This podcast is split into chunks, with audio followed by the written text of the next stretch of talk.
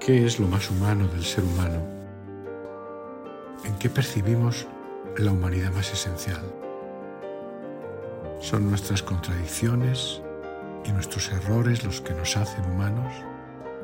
¿Es nuestro ser vulnerable el que nos hace humanos y dignos de amor? ¿Es nuestra forma de cuidar a quienes amamos? Es de humanos equivocarse, decimos. Yo lo escuché siempre. Es de humanos sentir amor por otros. Es de humanos emocionarnos y querer vivir en comunidad. Pero también podría decir todo esto de mi perrita Moyoro. Es tan humana tantas veces. ¿Qué es entonces lo que nos distingue, lo que va más allá? Seguramente pienso preguntarnos quiénes somos, quiénes queremos ser tener un relato de, de lo que somos y la conciencia de elegirlo.